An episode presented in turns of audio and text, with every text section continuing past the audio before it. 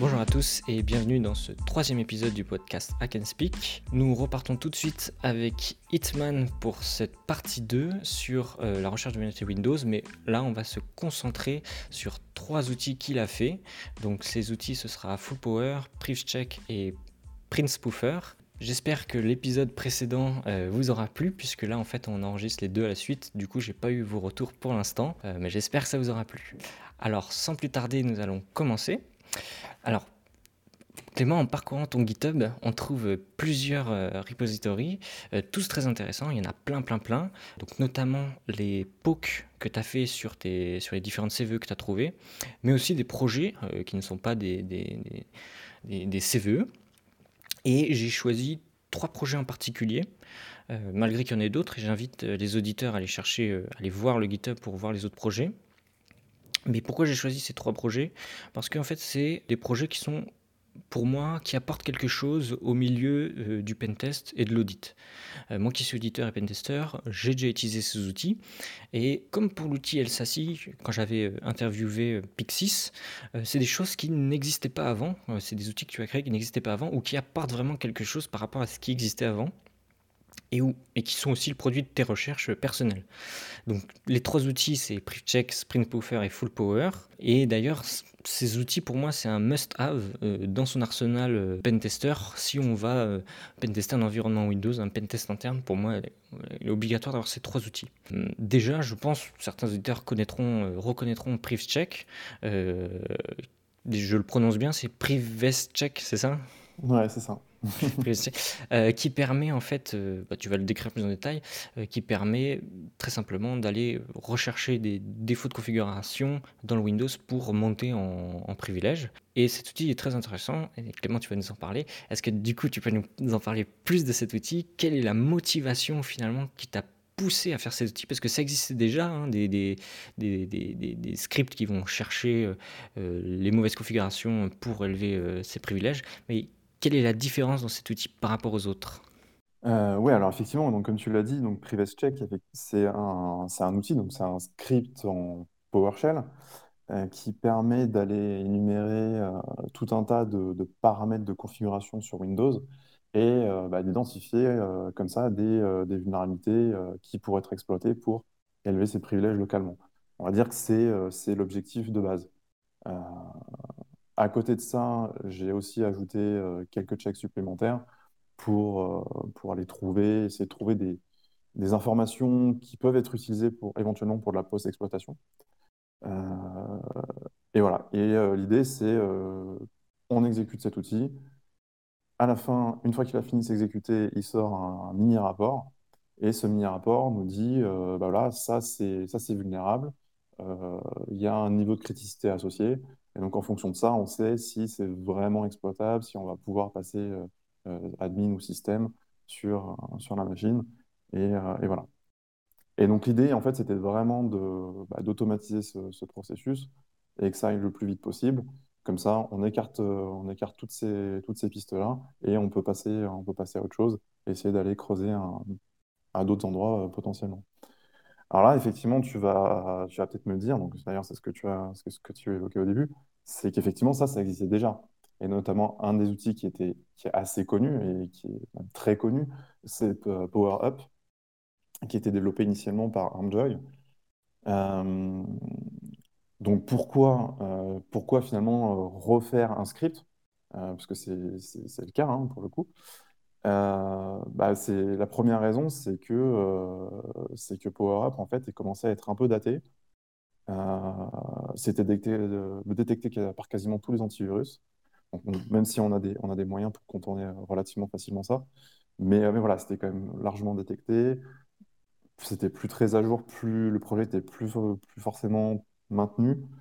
Et, ArmJoy, de son côté, lui a préféré migrer sur d'autres technologies euh, notamment avec le projet Seatbelt, euh, qui, est une, collaboration entre plusieurs, développeurs, où l'idée c'est de refaire, euh, de réappliquer ce concept-là de, recherche de vulnérabilité et plus d'ailleurs, parce qu'ils vont aussi rechercher des informations sur la machine.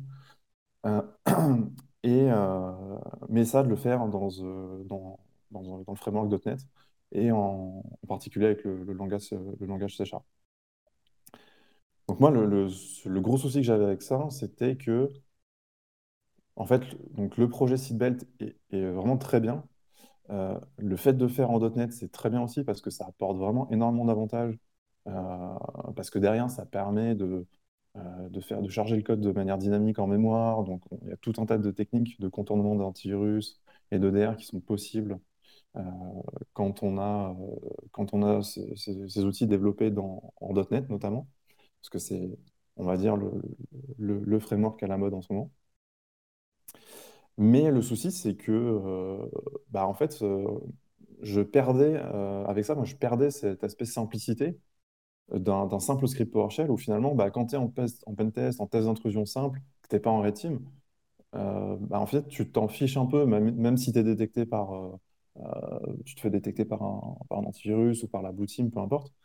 À la limite, tu t'en fiches un peu. Ce qui t'intéresse, c'est d'avoir un résultat rapide et de, pouvoir, pour pouvoir après donner un résultat rapide au client aussi et d'être capable de dire, voilà, il y a tous ces problèmes sur la, machine et euh, c'est des vulnérabilités qui sont réellement exploitables. Ce n'est pas juste un, audit de, configuration, par exemple. Euh, donc voilà, et donc je, trouvais que finalement, il, manquait un peu cet aspect euh, simplicité. Et donc à partir de là, moi j'ai décidé de, redévelopper mon, propre outil. Donc d'ailleurs à l'époque, je ne pensais même pas forcément le publier. Euh, à la base, je, voulais surtout le redévelopper pour moi-même, pour, me faciliter mes pentests. Et puis en fait, plus ça allait, plus je me suis dit, bah, en fait, pourquoi pas, le, bah, pourquoi pas carrément le publier sur GitHub et que, à la limite, d'autres gens puissent l'utiliser. Et puis bon, bah, si les gens l'utilisent, tant mieux, tant mieux. Et puis sinon, bah, moi, je continuerai à l'utiliser de mon côté. Euh, mais voilà, ça c'était donc c'était surtout les c'était surtout les deux points de départ. Et puis il y avait un autre, un autre aspect que, que je voulais citer par rapport à ça, c'est que quand je quand j'ai commencé le développement, je suis parti avec un certain nombre de contraintes. Euh, et c'est des contraintes en fait que, que je me suis fixé parce que j'avais eu des situations avant en pentest qui correspondaient. Je vais donner des exemples très, très concrets. Je sais qu'il y a des scripts d'énumération qui, par exemple, s'appuient sur des appels WMI. Parce que WMI, c'est super intéressant, ça permet de récupérer énormément d'informations sur la, machine euh, et, très facilement. Le souci, c'est que WMI n'est pas forcément toujours accessible euh, en tant qu'utilisateur simple ou, euh, ou, en tant que compte de service, peu importe. Et, donc, en fait, ce que j'ai fait, c'est qu'à chaque fois, je me suis efforcé de trouver des techniques de remplacement. Donc, c'est-à-dire que ce n'est pas juste du développement, ça a nécessité aussi de la recherche pour, pour voir s'il y avait d'autres moyens d'aller chercher telle ou telle information. Euh, je ne sais pas, typiquement, euh, euh, typiquement, aller regarder si telle ou telle protection est activée. Bah, dans ce cas-là, moi, je vais plutôt d'aller d'aller contacter l'interface WMI, le service WMI, je vais plus, je vais voir en fait si cette, information n'est pas tout simplement disponible dans le registre, par exemple. Parce que là, le registre, généralement, il, est, accessible à, tout le monde. Une autre contrainte que je me suis fixée, c'est euh, aussi de ne bah, pas appeler de, binaire euh, externe. Euh, pas me, fier à d'autres commandes, c'est-à-dire, par exemple, admettons que je veuille, je sais pas, que je veuille lister les, ports TCP qui sont en écoute sur la machine, bah, je ne vais pas lancer un netstat et, et parser finalement le, résultat de la commande. Au-delà du fait que ce n'est pas forcément très élégant de, procéder comme ça.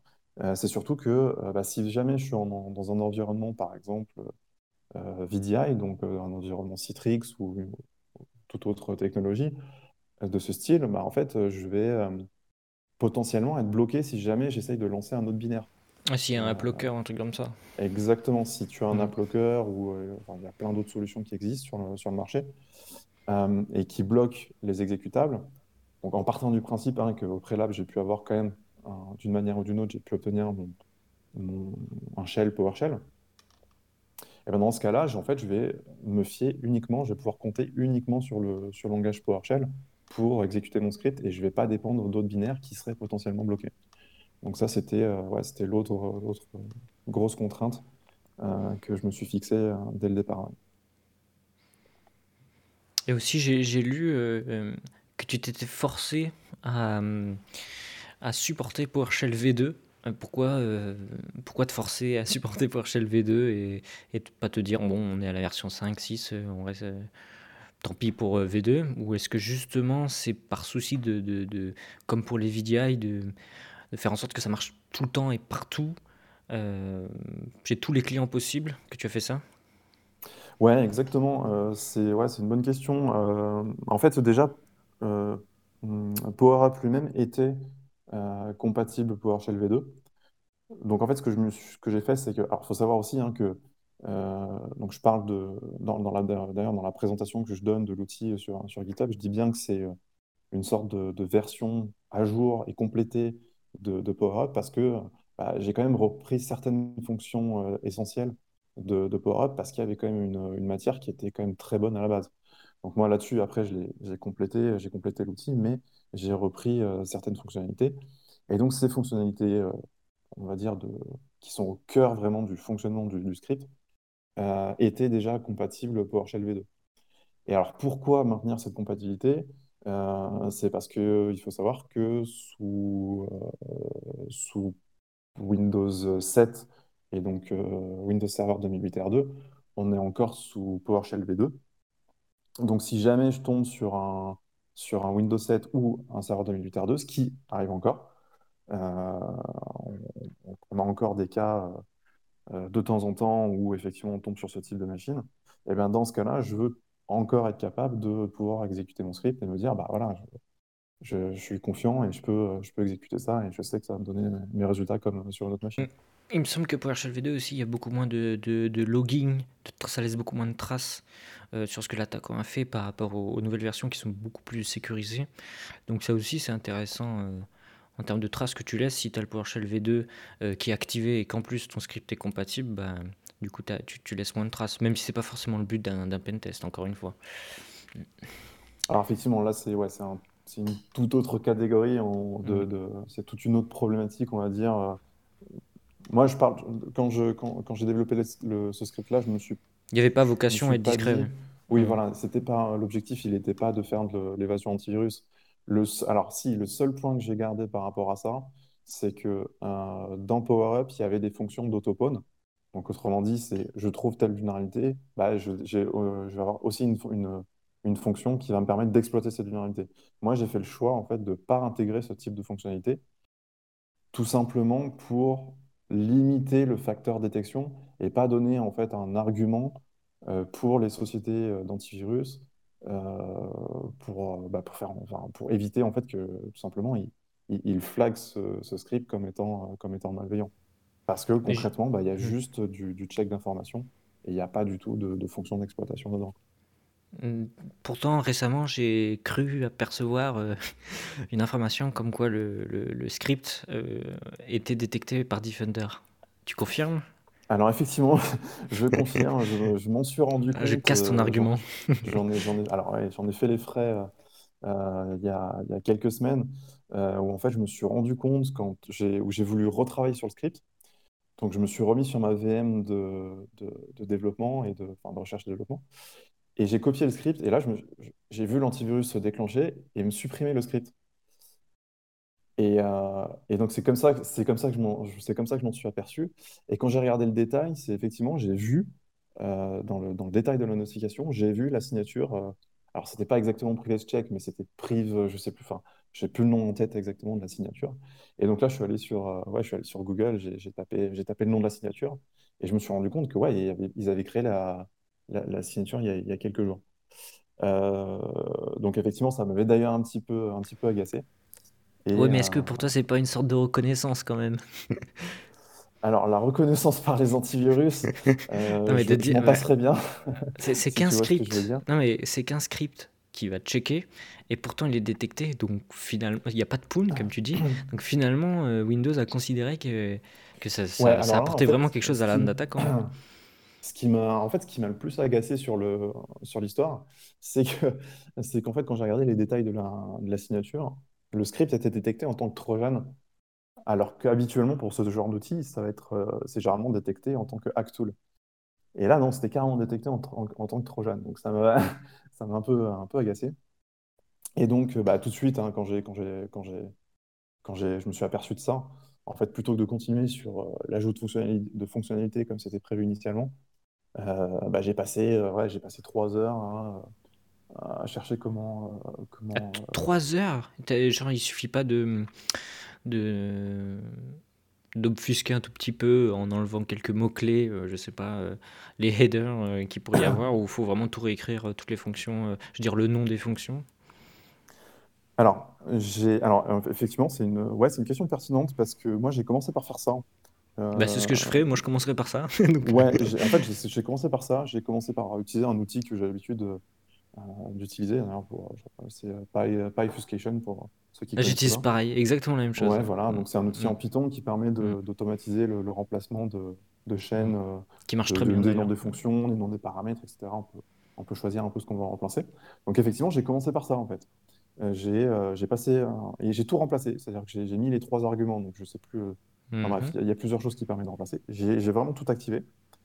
J'ai redéposé le script sur ma machine et il était toujours détecté. Damn it. Donc en fait, là, à partir de là, je me suis, je me suis dit, OK, bah, je, repars de, je repars de zéro, je repars de mon script original. Et bah, j'ai essayé de faire une, sorte de recherche dichotomique. Donc j'ai coupé mon, mon, fichier en plusieurs morceaux et, et jusqu'à ce que je me rende compte ce qui était mmh. vraiment détecté. Il y a un, il y a un outil, j'ai, j'ai plus le nom, euh, qui permet en fait de, de, de regarder ce qui va, ce qui va flag. Euh, donc il, va, il y a un outil qui va découper euh, un fichier en plein de petits morceaux et, euh, et, on donne ces petits morceaux à Defender, enfin qui, qui c'est pas vraiment Defender, mais qui va regarder la signature et qui va dire en fait euh, là où Defender va, va flag. J'ai plus le nom, malheureusement. Ouais, alors effectivement, tu as, raison. D'ailleurs, on m'avait conseillé cet outil, euh, je connaissais pas non plus, on m'avait conseillé cet outil bah, justement quand j'ai eu ce problème. Et donc j'ai utilisé, donc c'est c'est Defender Check. check. Et c'est ça, c'est ça. Voilà, il y a d'autres variantes qui ont été je mettrai bien développées après. Mais ouais, en gros, c'est ça. C'est mais c'est plus fait, en fait, le problème, c'est que c'est plus fait pour un binaire. Euh, ah, c'est-à-dire que ça va découper le binaire en plusieurs morceaux, ah, oui, les mettre dans un, fichier, un, dossier temporaire, ensuite les copier dans un autre dossier, et là, passer le scan dessus. Et donc, en gros, en fonction de ce qui est supprimé ou pas, ou ce qui est détecté ou pas, ça va permettre de, voir, bah, OK, c'est telle, la signature est dans tel morceau. Et le problème, en fait, c'est que moi, j'ai utilisé cette approche aussi, mais elle n'a pas du tout été efficace. Euh, parce qu'en fait, je me, rendais compte que plus je découpais le fichier, et ça, ça allait assez vite, hein, et plus je découpais le fichier, et en fait, euh, moins il était détecté. C'est en gros, euh, au début, je suis passé à. J'ai découpé mon fichier en 4. Euh, donc là, j'avais encore de la détection. Et j'ai augmenté d'un seul niveau, donc j'ai découpé en 8. Et là, il n'y avait plus aucun morceau qui était détecté, en fait. Ah, parce que ça a coupé en plein milieu de. Exactement, parce qu'en fait, ça respectait les. Fait que là, il fallait que Alors, c'est ce que j'en ai déduit, du moins.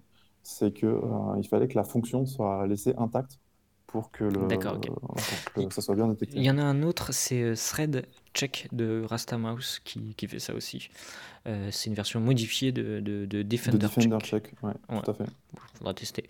Euh, ok, bah c'est intéressant. Du coup, ça veut dire que pour, pour, pour les auditeurs, hein, c'est possible. On peut l'utiliser. Moi, je l'ai beaucoup utilisé cet outil euh, sur les challenges de type Hack the Box, puisque dessus, c'est très rare qu'il y ait l'antivirus d'activer. Ou sur les labs, en fait, j'ai beaucoup utilisé, mais même aussi en pen test, en fait. et c'est vrai que pour l'instant, il m'a jamais fait défaut et j'ai pas eu encore l'occasion de l'utiliser euh, maintenant qu'il est, il est flag. Donc, il faudra que je pense, quand je pars en, audit, à, avoir une version qui, qui se fait pas flag. Alors oui, parce qu'avant, avant, c'était vraiment. Euh, par rapport à cet aspect détection, c'est comme je te disais, j'ai travaillé 2-3 heures dessus, mais quand même à la fin, j'ai un résultat qui est que, que le, script oui, n'est plus, plus, reconnu. Et en fait, hmm. pour, pour l'anecdote, euh, effectivement, donc j'ai fini par trouver la fonction, ou plutôt les quelques, les deux, trois commandes qui étaient détectées dans la fonction, et il a suffi que j'intercale un bout de code qui servait à rien entre deux, euh, entre deux appels, finalement, entre deux lignes de code, euh, pour que ça casse les signatures et qu'il soit plus détecté. Donc là, pour l'instant, il est, euh, on peut l'utiliser encore on peut l'utiliser du moins à nouveau euh, sans, euh, sans trop se préoccuper de l'antivirus. Hmm. Donc pour les labs où il n'y a pas d'antivirus, euh, on peut l'utiliser tel quel, sinon il faut penser à, à checker. Mais c'est un peu comme tous les outils. Hein. Moi je, je, sais que Bloodhound, donc Sharp, Sharp le, truc, le, binaire qui va aller qui veulent agréger les datas pour les mettre dans Bloodhound, il est détecté. Euh, donc, euh, alors que c'est qu'un outil qui va faire des appels pour récupérer de la donnée, euh, bah, il est détecté par les antivirus. Donc, quand on va en pentest interne, si on passe par un VDI, parce qu'on ne peut pas toujours passer par son Linux, avec, enfin avec une VM Windows, si on passe par un VDI qui appartient au client et qu'il a un Defender ou un, autre antivirus, c'est vrai qu'il faut toujours avoir, faut toujours avoir en fait l'outil recompilé et avoir vérifié à l'avance qu'il ne va pas se faire détecter. ça, c'est presque maintenant, c'est presque devenu obligatoire euh, d'avoir les outils tous à peu près recompilés et pas détectés euh, quand on part en, en pentest, euh, quand on part en pentest interne. Voilà, c'était une petite parenthèse sur la détection. Mais c'est vrai que les contraintes que tu viens de citer sont vraiment très très intéressantes, surtout quand on va sur des pentests un peu, où on a vraiment beaucoup de contraintes, type VDI, AppLocker, etc. Euh, ça, ça, peut être vraiment intéressant de l'avoir euh, sous le coude. Donc ça c'était le premier outil, c'était pour euh, monter en privilège. Maintenant on va parler d'un deuxième outil, là qui est vraiment je pense le, le fruit de tes recherches, qui est Full Powers. je mettrai le lien dans la description qui est contrairement à l'autre qui était full PowerShell, là c'est du full C++ euh, C. Euh, est-ce que tu peux nous dire qu'est-ce que Full Powers? Euh, ouais, alors pour le coup, Full Powers, il est venu, c'est vraiment le, pur fruit de, recherche pour le coup. s'il arrivait un moment où je faisais de la. Donc j'étais en, pour le contexte, hein, j'étais en pleine recherche de, de, de 0D sur Windows. Donc c'était justement ma, période de quelques mois où je faisais, faisais absolument que ça. Et euh, bah, il s'avère qu'en fait, dans,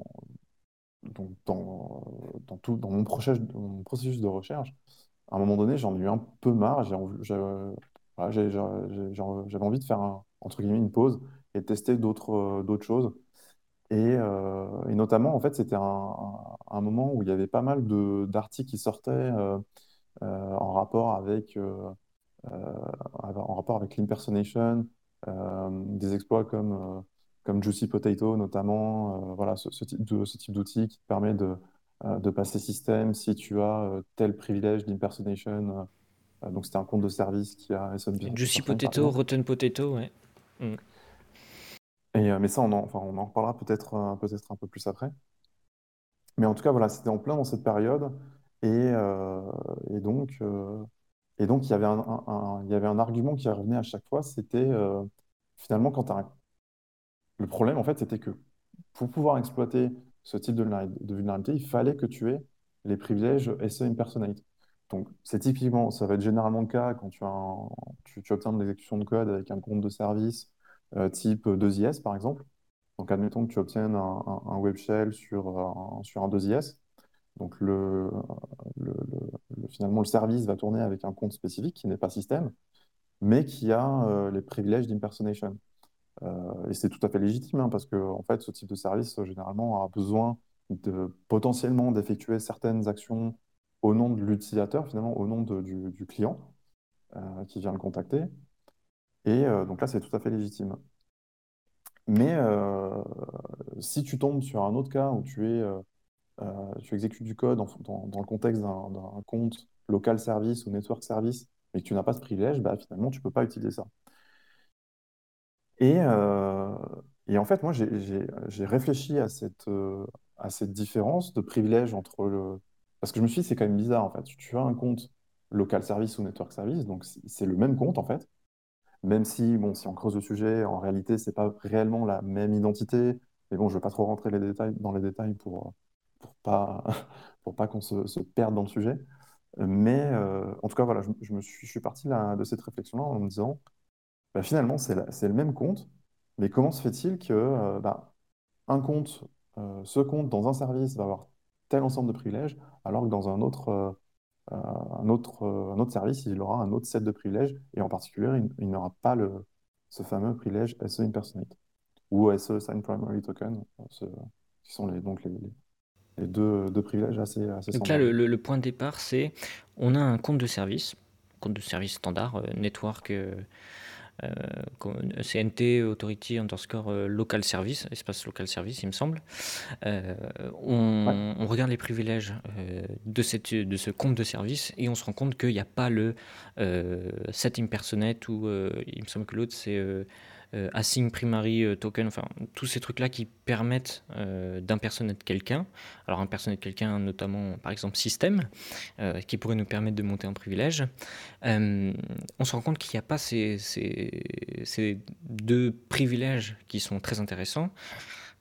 Et donc là, tu fais de la recherche pour savoir pourquoi finalement, dans un cas, il peut, on peut retrouver ses privilèges, dans l'autre cas, on ne retrouve pas ses privilèges. Et du coup, tu arrives à, quelle conclusion? Ouais, donc effectivement, c'est exactement ça. Ah, j'ai résumé. Hein. Euh, non, non, mais c'est très bien, non, c'est très bien résumé. Euh, et euh, donc c'était vraiment le, ça le, point de départ, comme je disais. Et, et donc là-dessus, je me suis dit, en fait, j'ai pensé au fonctionnement des tâches planifiées sous Windows, et je me suis dit, mais en fait, comment le système il fait pour savoir euh, quel privilège il va te, il va te donner quand tu as un compte, euh, quand tu as un compte local service ou network service, quel privilège il va te donner quand il va lancer le processus? Parce qu'il faut savoir, hein, quand, tu, quand tu lances, euh, quand tu crées une tâche planifiée sous Windows, donc tu contactes le, task, le, le, service Task Scheduler, tu crées ta tâche planifiée, ensuite tu exécutes ta tâche planifiée, mais quand tu fais ça, c'est pas toi en fait qui lance le processus c'est donc le, processus qui va, qui va apparaître, il est pas, ça va être, va pas être un sous-process de, de, ton propre processus. Euh, parce que dans ce cas-là, effectivement, c'est plus simple. Le sous-processus hérite de ton propre jeton de session, et donc il a exactement les mêmes privilèges que tu avais au départ.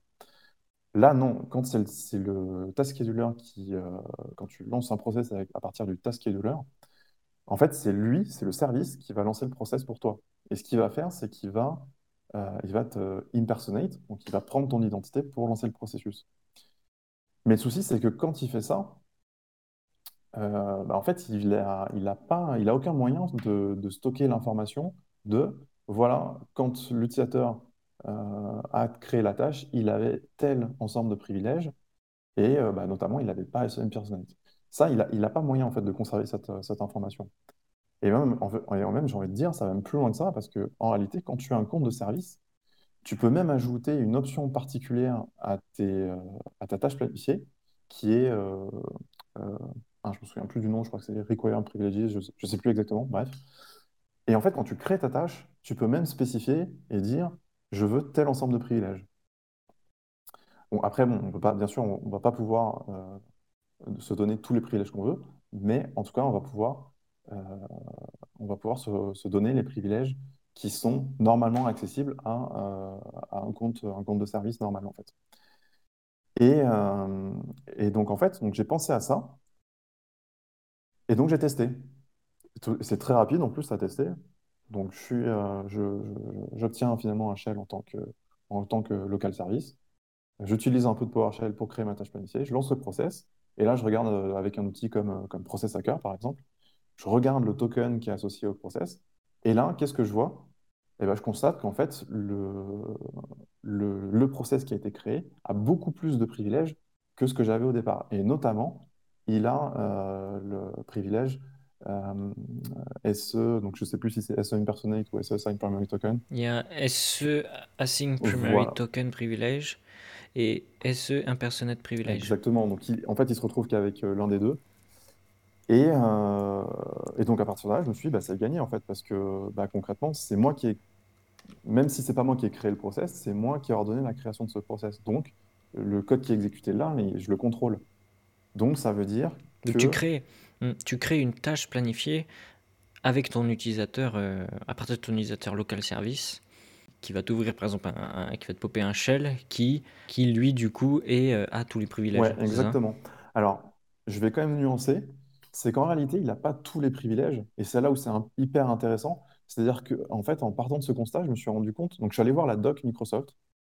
Il euh, faut savoir aussi, il y a une chose assez, récurrente hein, dans tout ce que je fais, euh, dans tout ce que j'ai trouvé jusque-là, c'est qu'il y a beaucoup de choses qu'en réalité, j'ai trouvé dans la documentation. Et en fait, on aurait pu, en fait, on aurait pu trouver cette vulnérabilité-là ou du moins, c'est pas forcément, pas considéré comme véritablement une vulnérabilité, mais on aurait pu trouver cette, euh, faiblesse-là, cette technique-là, juste en, lisant la documentation euh, de Microsoft, en réalité. Parce que si on va voir la documentation de Microsoft, on va voir que, par exemple, pour le compte local service ou network service, on aura tel ensemble de privilèges par défaut. Et en plus, si on va voir la documentation en lien avec le, le, les tâches planifiées, on va se rendre compte que quand le processus est créé, eh ben, il va être créé avec tous les privilèges par défaut du compte en question, sauf SE, euh, SE impersonate ou SE sign primary token, je ne sais plus, c'est l'un des deux, je ne l'ai plus en tête. Et donc à partir de là, je me suis dit, donc j'aurais pu m'arrêter là dans ma démarche, mais je me suis dit, non, je vais aller encore plus loin et voir si je peux quand même récupérer ce privilège. Et c'est comme ça que j'ai vu, donc ce que, ce que j'évoquais tout à l'heure, ce, paramètre qu'on peut ajouter à la création de la tâche, où en fait, c'est là que je me suis rendu compte, quand on est un compte de service, en fait, on a accès à un paramètre particulier où on peut spécifier le set de privilèges qu'on veut. Donc là, en fait, ce que j'ai fait tout simplement, c'est que j'ai ajouté tous les privilèges qui sont euh, normalement accessibles à ce type de compte. Et donc là, j'ai répété le processus. Effectivement, avec, de cette manière, j'ai pu, euh, bah, j'ai pu récupérer tous les, tous les privilèges par défaut. Mmh. D'ailleurs, si on va sur, ton, sur le GitHub du, du projet, hein, euh, donc sur le GitHub de Hitzman, euh, je mettrai en description du, du, podcast, on a un, un, joli gif, hein, c'est quelque chose récurrente que je vois sur tous tes, sur tous tes projets, tes projets GitHub, on a un joli gif qui, qui, montre bien la vulnérabilité, où au début on n'a que deux privilèges, et à la fin on finit avec bah, tous les privilèges.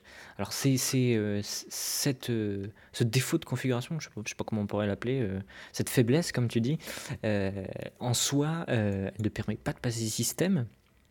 Mais un autre outil que tu as fait, qui s'appelle Print Spoofer, que tu as sorti il y a, moins d'un an, donc l'année dernière, qui lui par contre, c'est vraiment passer d'un compte de service ou local service à un compte système.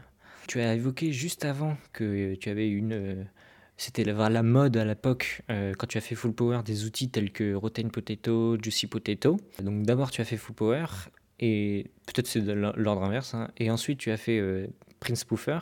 Prince Spoofer, qu'est-ce que c'est? Et euh, quelle est la différence par rapport aux outils qui existaient déjà? Est vraiment, qu'est-ce pourquoi on devrait utiliser Prince Spoofer plutôt que Juicy Potato, par exemple? Ouais, alors déjà, on peut, peut-être euh, commencer par resituer le contexte et ce que c'est exactement. Euh, donc, effectivement, j'évoquais juste avant avec Full Powers l'idée de, récupérer ces fameux privilèges SE Impersonate et SE Sign Primary Token. Euh, donc, normalement, pour, quand on est pentester qu'on fait des, des prestations sous Windows, on tombe assez fréquemment sur ce type de cas. Euh, et on sait que euh, bah, dans, ce, dans, dans, ce, type de situation, on, peut, on va pouvoir euh, récupérer un shell en tant que système en abusant ces, ces privilèges-là.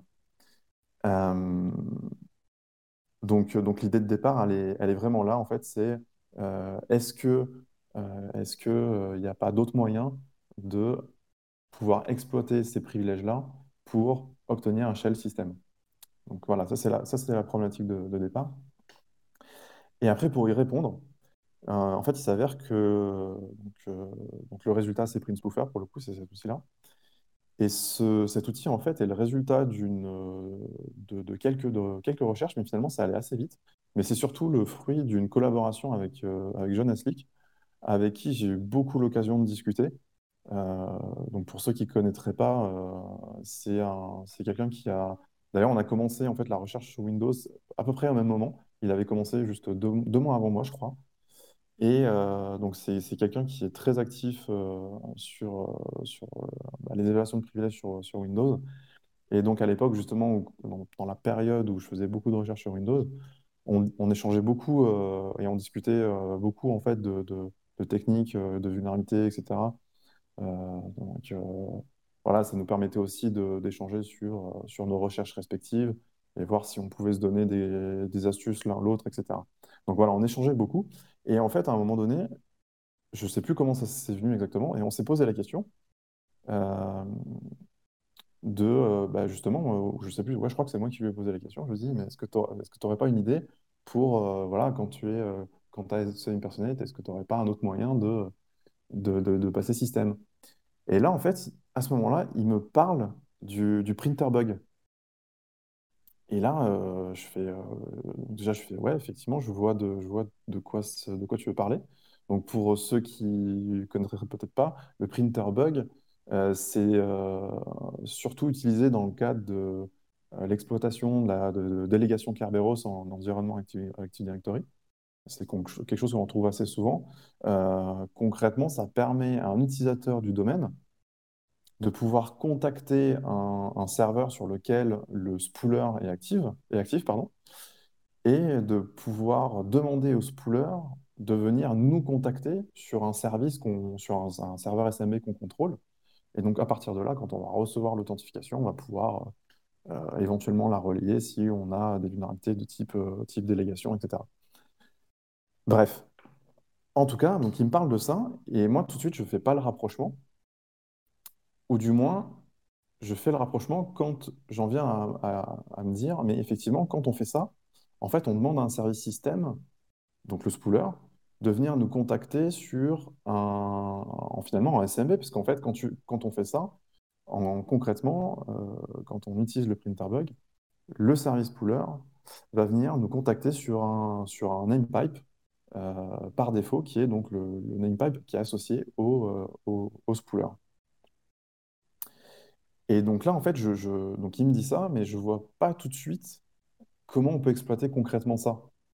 Parce que le problème, c'est que quand on fait ça, euh, comme je disais, le spooler va venir nous contacter sur un namepipe qui est, qui appartient déjà au service, euh, au service spooler en fait sur la machine.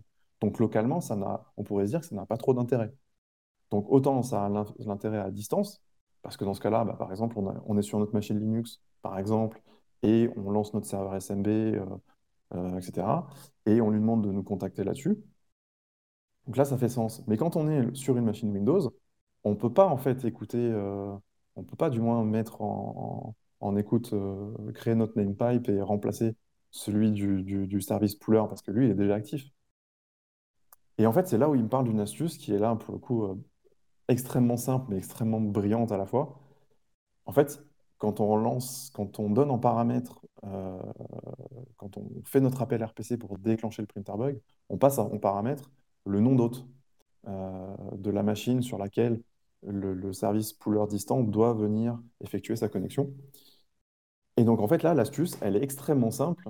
C'est dans le nom d'hôte, en fait, on va tout simplement ajouter euh, un slash suivi d'un nom arbitraire. Euh, mais en tout cas, l'idée, c'est de, séparer ce nom d'un euh, d'un forward slash et non pas d'un backslash. La, la nuance est très importante. Et en fait, ce qui va se passer, c'est que le service pooler, quand il va recevoir ça en tant que nom d'hôte, et bien en fait, comme c'est un forward slash, il ne va pas considérer euh, ça comme un caractère interdit. Donc, il va l'ajouter au chemin quand il va faire sa conca- concaténation de chemin. Il va l'intégrer à sa, concaténation et en plus, il va normaliser le chemin, ce qui fait que le forward slash va se transformer en backslash. Et donc, tout ce qu'on aura mis, en fait, va faire partie intégrante du chemin du, euh, du namepipe qui normalement était contacté. Et en fait, en faisant ça, eh ben, on va pouvoir complètement euh, détourner l'appel et pouvoir faire en sorte que le, que le, service pooler nous contacte sur un qu'on va, euh, qu'on, qu'on contrôle totalement. Alors maintenant, on peut se poser la question, pourquoi je parle de namepipe? Euh, et pourquoi c'est intéressant? Bah, c'est intéressant tout simplement parce que sous Windows, quand on va, quand on crée un namepipe, il y a une fonction qui est très intéressante, qui est, euh, qui nous permet en fait de, entre guillemets, impersonate, c'est-à-dire usurper l'identité du client qui vient se connecter sur notre, sur notre namepipe. Le prérequis pour que ça fonctionne, c'est qu'il faut avoir justement le privilège SE impersonate. Et donc, si on a cette combinaison, à ce moment-là, on peut prendre l'identité de- du client.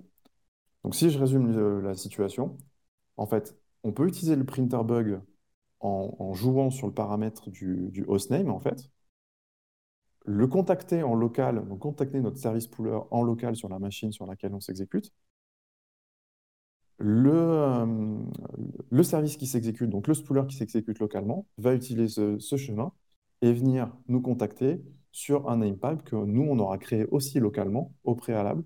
Et donc, dans ce cas-là, comme on a un impersonate, eh ben, on va pouvoir usurper l'identité du, client, qui est système, et donc obtenir un shell, shell système.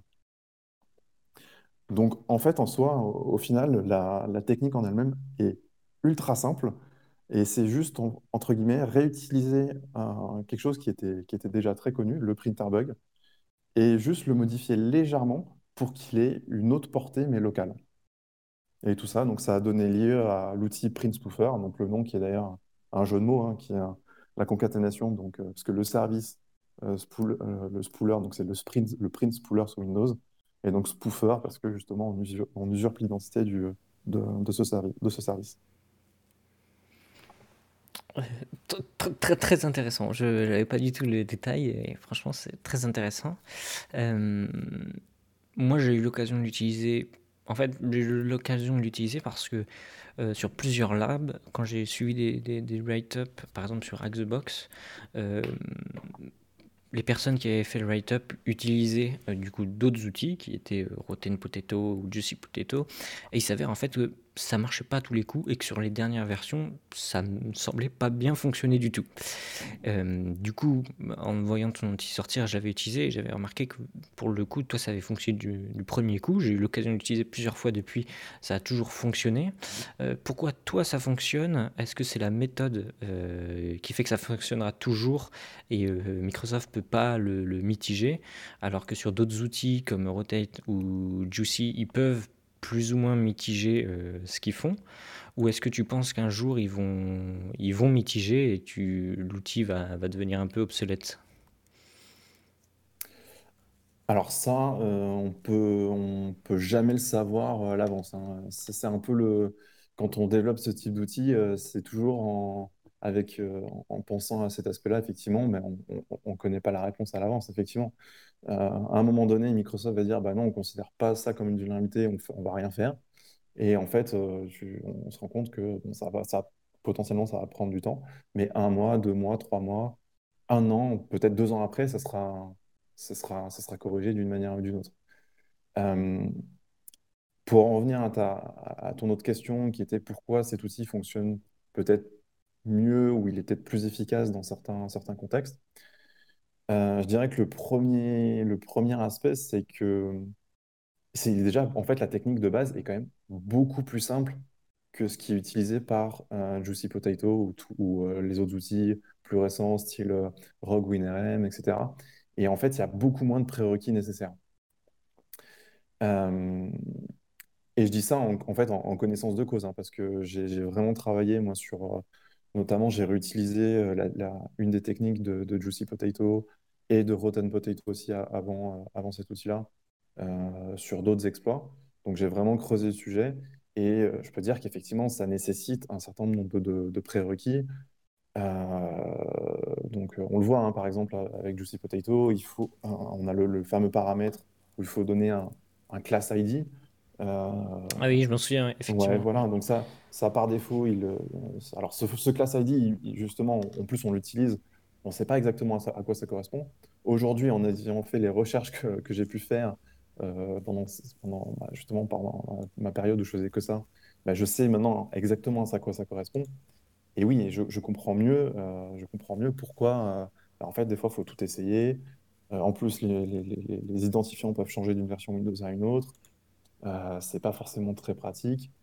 Euh, Donc ah, c'est la simplicité de, de la technique euh, qui fait que du coup il est plus. Il y a, et le, fait qu'il y ait moins de prérequis fait qu'on qu'il est plus fiable finalement par rapport aux autres. Exactement, c'est exactement ça. En fait, Prince Spoofer, si tu veux l'utiliser, il faut juste dire, bah, en prérequis, il faut finalement que le service pooler soit actif, ce qui est le cas par défaut. Donc, à moins qu'il y ait eu du hardening de fait et que le service était explicitement désactivé, normalement c'est bon. Donc c'est un, entre guillemets un faux prérequis. Et il faut, être, il faut avoir le privilège SEM Personate. À partir de là, de, tu utilises recommandation de, de, de Pentest, c'est euh, désactiver le, le Sprint Spoof, euh, Spoofer, oui. Bah après, en fait, non, la recommandation ultime, alors déjà, la recommandation de, la recommandation de base, c'est déjà se poser la question comment tu as fait à la base pour obtenir ton exécution de code en tant que dans, un, dans le contexte d'un service finalement. Mm. C'est vraiment le point de départ. Pour moi, ma vision des choses, elle est vraiment là. C'est déjà, en fait, c'est bloquer ça. tu dev- à aucun moment tu devrais pouvoir exécuter du code, euh, tu- ou du moins tu devrais être capable d'exécuter du code en- dans le contexte d'un compte de, d'un compte de service, peu importe le, le compte de service. Après, si jamais euh, tu veux aller plus loin, il y a la recommandation ultime, c'est de, du moins avec ce qu'on connaît aujourd'hui, c'est d'utiliser des comptes virtuels, des comptes de services virtuels qui là euh, te permettent d'avoir une, segmentation vraiment fine de, tes services parce que tu vas créer vraiment une identité à part. Et c'est-à-dire que tu auras une, identité unique. Donc ce ne sera plus un compte, par exemple, local service ou network service. Ça va être un compte dédié pour ton service et tu vas lui pouvoir lui attribuer un set de privilèges donnés. Et dans ces cas-là, c'est impossible en fait. Du moins, on n'a pas trouvé encore de technique, mais euh, du moins à l'heure actuelle, c'est euh, a priori impossible de retrouver tes privil- tes privilèges quand tu utilises, euh, quand tu utilises ce type de, compte virtuel. Ok. Du coup, pour la partie outils, c'est quand même. j'ai essayé, de sélectionner non pas les meilleurs, mais on va dire les, plus intéressants pour les auditeurs, pour les pentesters. Euh, et il y a d'autres euh, projets hein, que tu as fait. hein, euh, J'invite tout le monde à aller voir sur ton GitHub qui sont très intéressants et être curieux aussi, parce qu'il faut que les gens soient curieux. Et voilà. J'aimerais faire une dernière partie, c'est ton, ton blog, tout simplement, parce que j'ai dit à chaque fois que pour chaque outil que tu as fait et CV que tu as fait, tu as, fait un article de blog dessus. Je mettrai le lien du blog dans la description. Moi, ce qui m'a vraiment marqué sur, sur ton blog, c'est que chaque article est extrêmement détaillé. Et quand je dis extrêmement, il y, a- énormément, énormément de choses, de détails sur chaque vulnérabilité ou sur, euh, sur euh, comment tu as construit tes outils. Donc d'ailleurs, si vous voulez plus d'informations sur euh, chaque outil qu'on vient de parler, ben, n'hésitez pas à aller sur son blog. Un peu comme pour Pixis, moi j'aimerais savoir quelle est la motivation à créer un blog ou pas, où tu, tu dis juste pas, voilà, j'ai créé tel outil, fais ça, ça, ça, mais vraiment où tu détailles tout. Et pour toi, combien de temps ça te prend à réaliser euh, un article? Est-ce que c'est quelque chose que tu fais au fil de l'eau ou tu écris tout d'un coup l'article et voilà, est-ce que ça te prend euh, un jour, une semaine, euh, deux mois? Voilà. Ouais, alors déjà pour répondre à l'aspect motivation, parce que c'est déjà, c'est déjà un bon point à soulever. Moi, c'est vrai que le gros point de départ, c'était que dans tout ce que j'ai, tout ce que j'ai, tout ce que j'ai fait, je voulais vraiment le partager de la manière la plus euh, accessible possible. Euh, pour la simple et bonne raison que, en tant que pentester, j'étais bien content euh, quand j'avais, voilà, quand je lisais les, quand, quand je lisais des articles de blog d'autres d'autres pentesters ou d'autres ou d'autres chercheurs, ou quand quand il y a des outils qui étaient publiés avec les explications associées, etc. Et donc j'étais bien content d'avoir toutes ces informations parce que enfin, c'est quand même, on, enfin, on a quand même cette chance-là euh, d'avoir une communauté qui est quand même de qui est quand même assez, euh, assez active et qui publie quand même beaucoup de choses. Et on, a accès à tout un tas de connaissances que sinon, ce serait extrêmement compliqué de, d'avoir en fait. Et, euh, moi, je voulais un peu participer modestement et à mon niveau à ce, à cet élan et, euh, et voilà, et pouvoir publier un peu tout ce que je faisais. Et, euh, ouais, donc euh, dès, que, dès que j'avais une vulnérabilité, je- généralement, j'essayais de, une CVE qui, sortait, ben, j'essayais de, publier le détail, expliquer comment ça fonctionnait, comment j'ai fait, comment j'ai fait pour la trouver, quelle était un peu ma méthodologie, ce que j'ai utilisé. J'essaye aussi, de, dans la mesure de possible, de mentionner les, mes échecs. Euh, dire bah, ça, j'ai testé ça, mais ça n'a pas fonctionné. Euh, mais parce que ça fait partie en fait du, processus de, recherche.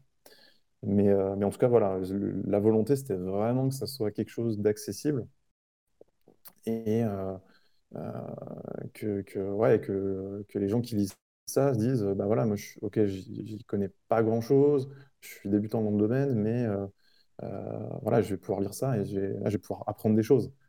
Euh, parce que la, la clé, elle est vraiment là. C'est, même si à la limite, tu, on ne comprend pas forcément tout dès, le départ, on n'arrive pas à intégrer toutes les notions dès le départ, bah, au moins, on va pouvoir en ressortir des choses.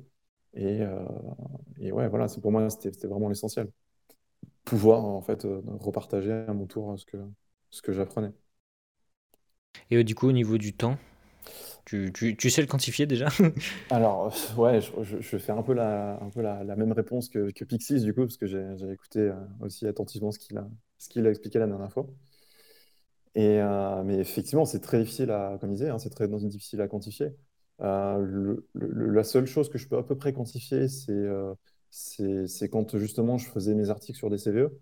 Euh, parce que là, euh, bah, je faisais que ça. Donc au moins, je, je faisais ça d'une traite. Donc là, je peux à peu près quantifier. Euh, donc là, très concrètement, un article, ça pouvait me prendre une à deux journées complètes. Et quand je dis une, une, à deux journées complètes, c'est pas, c'est pas genre 9h, 18h. Hein, c'est, c'est peut-être, je vais démarrer à, à 8h et je vais faire une pause en milieu de journée et je vais, je vais continuer jusqu'à 23h minuit. Donc, c'est des grosses journées potentiellement, mais euh, où en fait, on ne voit pas passer le temps. Et, euh, et, euh, et, voilà. Et ça, en plus, c'est en partant du principe que j'avais déjà envoyé un rapport détaillé à Microsoft. Donc, il y avait déjà beaucoup d'éléments. J'avais déjà quasiment tous les screenshots pour appuyer mon argumentation. J'avais déjà toutes les explications à peu près formulées. Il, y a juste, forcément, au niveau du format, c'est un peu différent le format blog post va être différent d'un rapport de, de vulnérabilité, c'est assez clair. Donc il y, a, il, faut, y a forcément de la, reformulation à faire pour que ça soit un peu plus, euh, un peu plus lisible, un peu plus sympa, entre guillemets. Euh, mais voilà, donc en partant de, même une base qui est comme ça, quand même assez, euh, assez solide, avec quasiment tous les éléments, ça pouvait quand même me prendre un, à deux jours, histoire de, de, peaufiner les détails. En plus de ça, c'est vrai que je, tous mes articles sont en anglais pour que ce soit au maximum accessible. Donc ça veut dire aussi beaucoup de travail à ce niveau-là pour euh, faire des. Je, fais, je, mets un point d'honneur à essayer de faire un maximum de recherche pour pas faire trop de fautes en, anglais, pour que ça soit quand même, quand même lisible pour euh, même un anglophone. Euh, mais, mais voilà, donc ça aussi, ça aussi, ça prend énormément de temps. C'est sûr que si je le faisais en français, j'irais certainement beaucoup plus vite. Euh, Et est-ce que, tu, est-ce que le, le, fait de faire les articles, euh, ça t'a permis de te faire un peu plus connaître dans le monde de, de, de la recherche euh, sur Windows et de, te permettre finalement d'entrer en contact ou des gens entrent en contact avec toi tu vois, est-ce que tu as eu un gain vraiment à faire tous ces articles qui t'ont, qui t'ont un peu légitimé dans ce milieu-là? Alors, c'est un très bon point que tu soulèves et effectivement, le gain est énorme à ce niveau-là. C'est-à-dire que j'aurais jamais pensé, euh, ouais, ouais, non, j'aurais jamais pensé. Euh, moi, à la base, j'ai fait ça, comme je disais, vraiment modestement. Je me, suis dit, euh, voilà, je, trouve des choses qui, moi, m'intéressent, qui, je trouve ça sympa. Je me dis, bah voilà, je vais, partager ce que j'ai trouvé. Et puis, bah, tant mieux, il y a des gens qui le liront, des gens qui le liront pas. Tant, pis, mais, mais, mais voilà, au moins, j'aurais fait ça. Et, et euh, je, serais content de l'avoir fait. Mais derrière, je n'aurais pas du tout imaginé que ça m'aurait euh, ça aurait donné lieu euh, à, tout, ouais, à, tout, un tas de conséquences derrière. Et, ça m'a permis d'entrer en contact avec des gens. enfin voilà, j'ai pu entrer en contact directement avec James Forshaw, que j'ai cité à plusieurs reprises la dernière fois, par rapport aux recherches Windows. Donc là, c'est quand même la consécration, j'ai envie de dire presque. Euh, ça m'a permis aussi d'entrer en contact avec euh, bah, euh, Decoder IT et Splinter Code. donc là, c'est notamment les, en fait, c'est les deux, les deux personnes qui sont à, justement à l'origine de, Juicy Potato et Rogue WinRM, enfin tous ces, tous ces outils, tous ces outils-là. donc là, j'ai pu, voilà, j'ai pu échanger avec eux directement en privé. C'est vraiment super enrichissant. Euh, j'ai évoqué aussi Donc ça t'a ouvert une porte. Mmh. Ouais, mmh. j'ai évoqué aussi plusieurs fois Jonas Leak, qui, euh, voilà, qui lui aussi, c'est quelqu'un de super brillant. Euh, enfin, quand tu parles avec lui, c'est vraiment, tu vois que ça, ça va extrêmement vite dans, dans, sa tête. Enfin, il est, cap, enfin, il est très brillant et, et il trouve des choses absolument hallucinantes. Euh, donc voilà, d'ailleurs, pour, pour ceux qui suivraient pas, qui le suivraient pas encore sur Twitter, je conseille parce que vraiment, il sort de temps en temps des petites pépites sur Windows, euh, des, choses complètement improbables.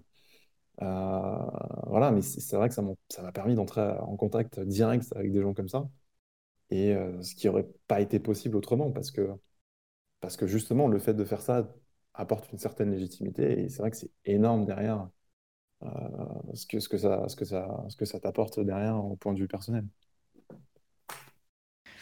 Mais je, je me doute que c'est enfin, j'ai vu la teneur hein, du blog, de chaque article. J'invite vraiment tout le monde à aller regarder. C'est beaucoup de travail. Ça sent que c'est du travail. C'est ça, c'est ça qui m'a le plus marqué, je dirais, sur, euh, sur ton blog post par rapport à d'autres que, que j'ai lus. Euh, parce que là, c'est vraiment assez. Euh, c'est très, très spécifique. C'est par exemple expliquer une CVE, c'est pas comme expliquer un concept Windows. C'est vraiment aller dans le détail de la vulnérabilité. Donc, l'exercice est, à mon sens, très difficile. Et je comprends que tu le fasses qu'en anglais et pas anglais-français, parce que je pense que si tu faisais les deux, là, vraiment, ça te, ça te mangerait un temps quand même considérable. Ouais, exactement. Et moi, je voudrais juste ajouter par rapport à ça, c'est que euh, justement, par rapport au détail des... faire un blog post sur des, sur des CVE, c'est que je trouve qu'il y a quand même assez peu de publications relativement au nombre. Euh, parce qu'il faut, ça, voir, hein, euh, si jamais on, par curiosité, on regarde, le, je sais pas, quand il y a un patch Tuesday qui sort, le nombre de vulnérabilités qui sont corrigées par mois, ça, ça se chiffre en c'est de l'ordre de la centaine. Euh, et en fait, sur, sur, toutes ces, sur toutes ces CVE, toutes ces vulnérabilités, combien tu trouves de, de blog posts qui vont détailler, dire bah voilà, comment j'ai trouvé hmm. ça, ce que j'ai enfin, trouvé, comment j'ai trouvé, hmm. euh, les difficultés que j'ai rencontrées, etc., euh, etc.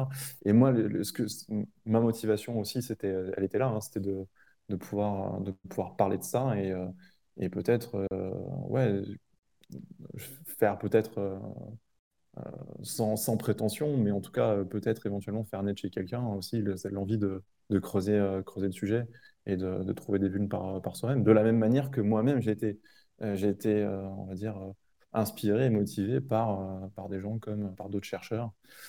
comme, pour clore finalement euh, ce podcast, euh, tu, donc tu as dit au tout tout début que tu étais, euh, tu avais fait pentester, tu avais fait de la recherche, puis tu étais redevenu pentester ou auditeur.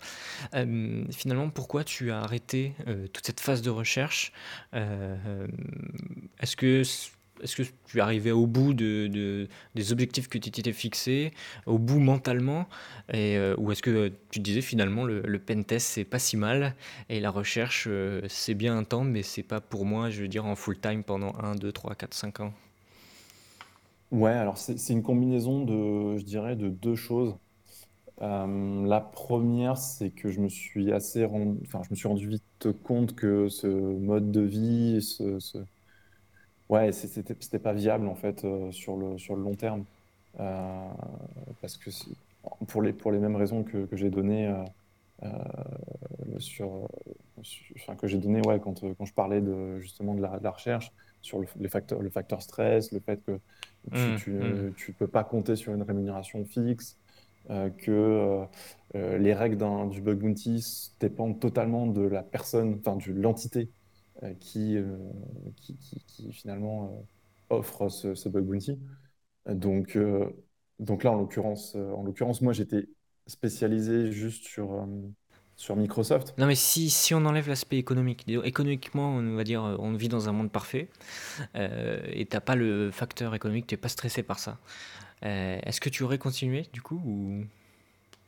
Ah bah là, je pense qu'effectivement, je pense que oui, nécessairement. Mais, non, non, euh, mais, euh, l'aspect économique, la recherche, est essentiel euh, je veux dire, dans une vie. Non, ce que je veux dire, c'est que la recherche, c'est, on recherche, on va dire, seul ou peut-être en équipe, mais bon, c'est assez.